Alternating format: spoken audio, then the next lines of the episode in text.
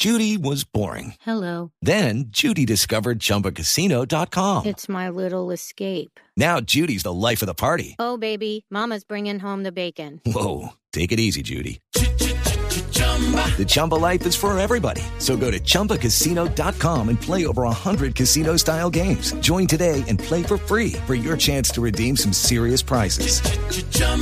ChumbaCasino.com. No purchase necessary. Void where prohibited by law. 18 plus terms and conditions apply. See website for details.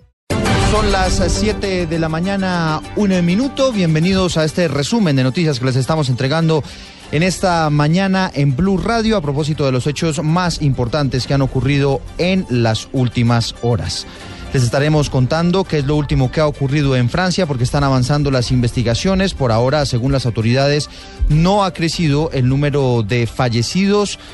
Se mantienen también eh, los 352 heridos muchos de ellos de gravedad, de acuerdo al último reporte que han entregado las autoridades en Francia.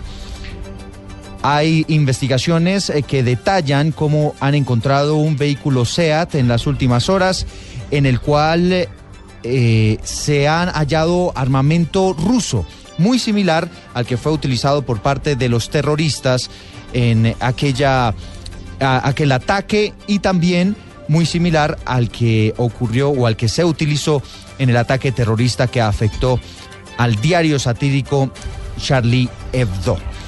A las 7 de la mañana, dos eh, minutos, vamos a esta hora a la Ciudad Luz. Vamos a París porque está Miguel Martínez. Él nos tiene las últimas novedades que han ocurrido con relación a las investigaciones. Todo parece indicar que uno de los atacantes efectivamente fue acreditado como refugiado proveniente de Siria, lo cual promete un gran debate en torno a las políticas migratorias en los países europeos. Miguel, muy buenas tardes para usted. Cuando son las 7 de la mañana, dos minutos en territorio colombiano, una de la tarde, dos minutos en territorio europeo.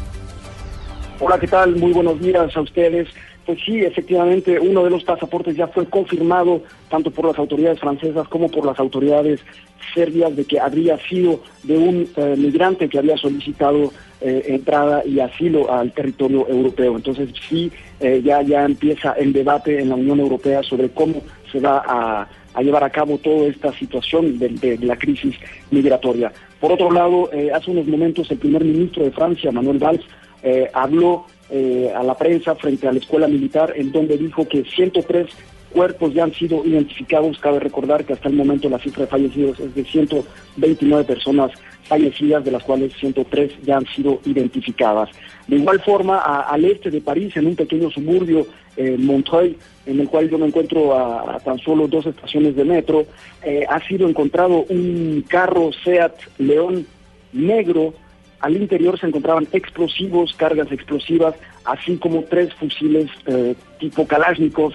eh, y bueno, y esto, eh, estos, estos carros, este carro, perdón, había sido parte de, de toda esta este operativo de, de ataques simultáneos en la capital francesa el pasado viernes, viernes 13. Finalmente les puedo comentar que las calles de París en este domingo, pues es, eh, es un panorama totalmente desolador. Eh, la gente no sale a las calles, hay, hay mucha, mucho nerviosismo todavía porque hay una amenaza latente.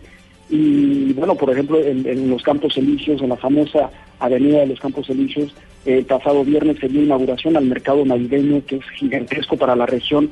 Y bueno, al día de hoy se encuentra cerrado y las autoridades francesas han dicho que no se abrirá hasta nuevo aviso.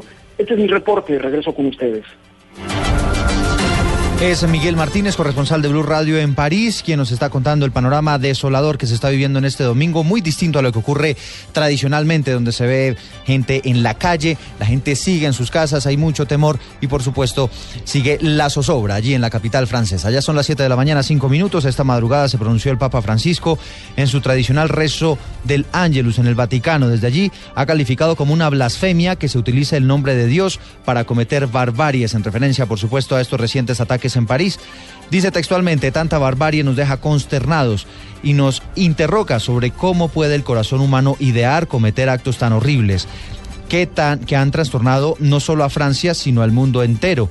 Ante semejantes actos no se puede no condenar la afrenta incalificable de la dignidad de la persona humana, reafirmar con vigor que la vía de la violencia y del odio no resuelve los problemas de la humanidad.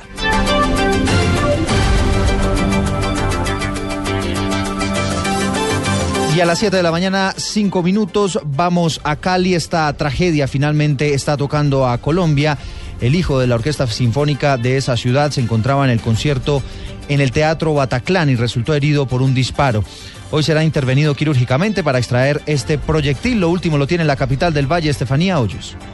Un impacto de bala en la pierna derecha fue la herida que le quedó a Daniel Chamorro, un baterista profesional de 33 años, quien hace algún tiempo vive en París y frecuenta recurrentemente la sala de eventos Bataclan. Por sus propios medios, pudo salir del lugar después de cinco minutos de haber sido agredido. En la calle fue auxiliado por socorristas y trasladado a una clínica, desde donde se pudo comunicar con su padre, Adrián Chamorro, quien desde Cali, preocupado, veía a través de las noticias lo sucedido y presentía que su hijo estaba involucrado.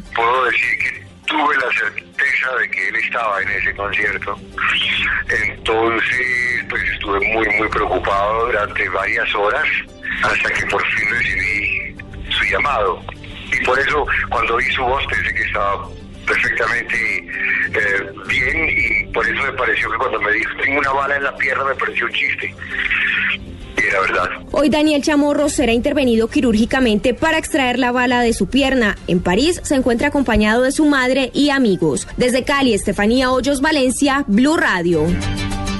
7 de la mañana, 7 minutos y a medida que se han venido avanzando con el proceso de identificación de las víctimas, se ha venido conociendo personas afectadas cerca a nuestro continente. Esta mañana se está confirmando que hay un venezolano dentro de las víctimas fatales de estos actos terroristas en París. El balance de los afectados en este lado del mundo, María Camila Orozco.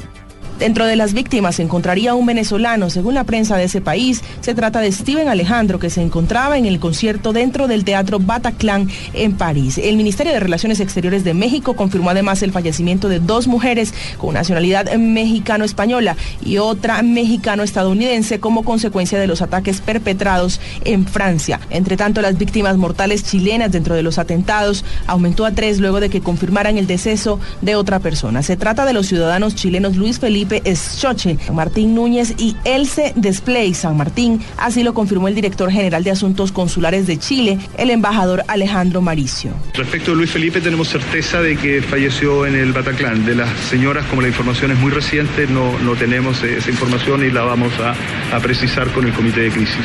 Dentro de las víctimas también se encuentra una estudiante estadounidense de 20 años, María Camila Orozco, Blue Radio. Gracias, María Camila. El presidente Juan Manuel Santos está viajando hacia el continente asiático, va a participar en la cumbre de la PEC, pero antes de emprender este muy largo viaje se hizo presente en la Embajada de Francia en Bogotá, donde expresó su mensaje de solidaridad por estos ataques terroristas. Juan Carlos Villán. El presidente Juan Manuel Santos escribió textualmente lo siguiente, abro comillas, hoy todos los colombianos somos franceses, nuestra infinita solidaridad, cierro comillas. Luego el presidente se pronunció ante los medios de comunicación. En todo sentido, y hoy lo que queremos expresarle a Francia es eh, nuestro aprecio, nuestra solidaridad y todo lo que podamos hacer para ayudar en estos momentos difíciles tendrá a todos los colombianos a su servicio. Finalmente dijo que los atentados perpetrados en las últimas horas en la ciudad de París no son solamente contra esa población, sino contra todo el mundo y que por eso todo el mundo debe unirse para rechazarlos. Juan Carlos Villani, Blue Radio.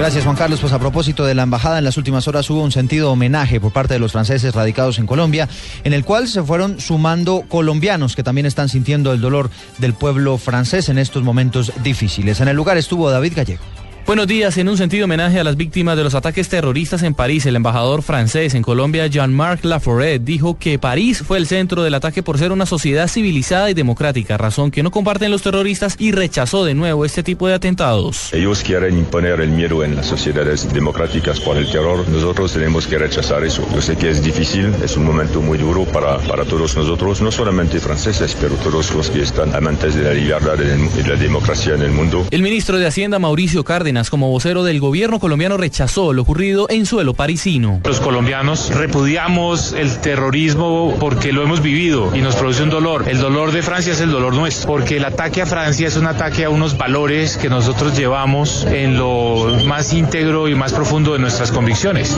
La democracia, la libertad, la igualdad. Entonces el ataque a Francia es un ataque a todos los que defendemos esos valores. El embajador de Francia en Colombia, Laforet, dijo que se encuentra agradecido por el apoyo de Colombia, del que él considera un país hermano. David Gallego, Blue Radio. David, gracias. Son las 7 de la mañana, 10 eh, minutos y la Alianza Francesa en Medellín está anunciando medidas especiales de seguridad tras los atentados en París. Cristina Monsalve con lo último en la capital antioqueña. Eduardo, buenos días. Desde el gobierno de Francia recibieron la orden las embajadas y los centros culturales franceses en el mundo para que tomen medidas preventivas tras los hechos que dejaron más de un centenar de personas muertas en París. Así lo indicó el director de la Alianza Francesa en Medellín, Alan Viluchalan, al indicar que el temor, que hay temor porque hechos como estos se registren en otros lugares del mundo debemos tomar también a nivel mundial, especialmente en las embajadas y en los centros culturales como la Alianza Francesa, medidas de seguridad, porque las cosas pueden uh, subvenir en, en, cualquier lugar. Debemos estar pendientes. Es la razón que ya ahora mismo estoy preparando informaciones para el personal.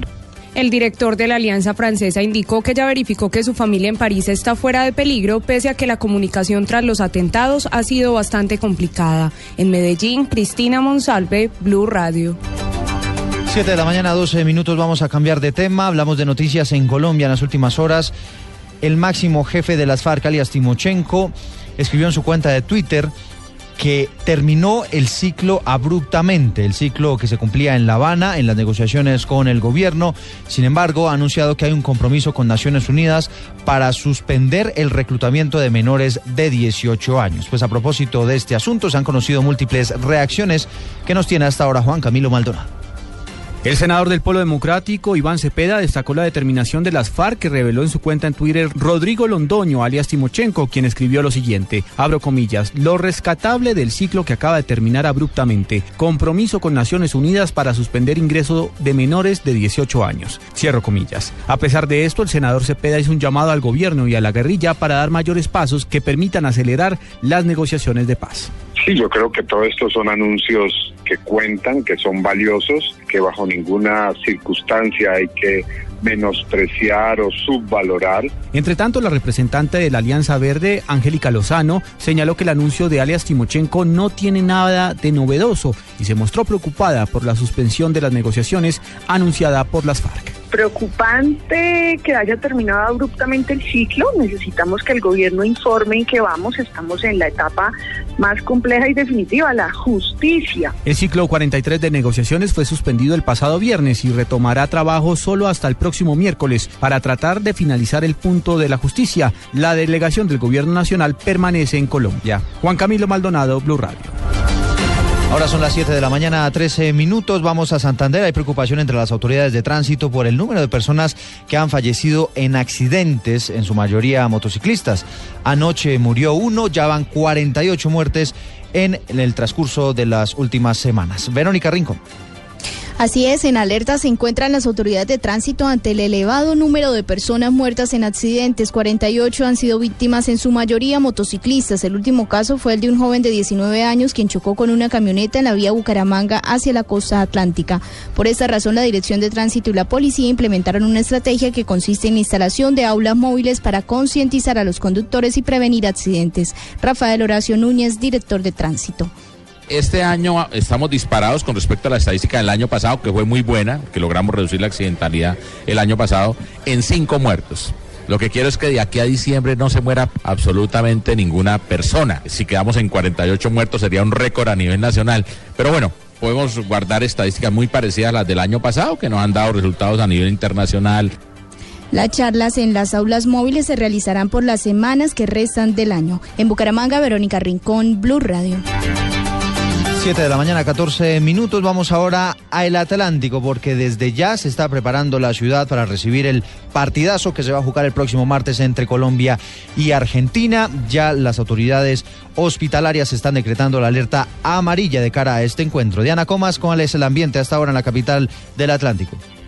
Así es, Eduardo, buenos días. Con miras al cuarto compromiso eliminatorio al Mundial de Rusia entre Colombia y Argentina, la Secretaría Distrital de Salud declaró la alerta amarilla desde las 6 de la mañana de hoy hasta las 6 de la tarde del miércoles. Entre tanto, el general Ramiro Castrillón, comandante de la Policía Metropolitana, anunció que estarán disponibles 2.500 uniformados para garantizar la seguridad. En el momento de ingresar vayan livianos, no lleven elementos que puedan extraviarse como bolsos, relojes ostentosos o celulares. Mucho cuidado para evitar aglomeraciones y problemas especialmente en la movilidad. El partido nos da una forma de poder prestar el servicio. Vamos a tener un servicio preliminar, preliminar, lo mismo que posterior. Poco más de 2.500 hombres van a estar al servicio de la seguridad de las personas que vayan al estadio y sus alrededores. En total estarán 120 ambulancias habilitadas en todo el perímetro de la ciudad, cuatro en las afueras del estadio metropolitano y cinco al interior. En Barranquilla, Diana Comas, Blue Radio. Gracias, Diana. 716. Pues a propósito de información deportiva, Néstor Lorenzo, asistente técnico de la Selección Colombia, cree que Argentina no va a sentir las ausencias de sus siete titulares. Información deportiva hasta ahora con Fabio Poveda Ruiz. El delantero nacido en Santo Tomás no ha tenido la oportunidad de ser titular con la selección Colombia en el Estadio Metropolitano Roberto Meléndez, que es para él una especie de templo sagrado donde ni cansancio se siente. Ya estar aquí, solamente entrenar, eh, eh, es una alegría grande, te llena, te llena de motivación. seguramente que a veces llega el cansancio y no lo sientes por esa alegría de estar, de estar dentro del terreno de juego, de sentir eh, a la gente apoyando a uno eh, es un plus y es una motivación extra que, que, te da ese estadio. Colombia entrenará nuevamente hoy en el Estadio Metropolitano Roberto Meléndez en horas de la tarde. Desde Barranquilla, la casa de la Selección Colombia, Fabio Poveda Ruiz, Blue Radio.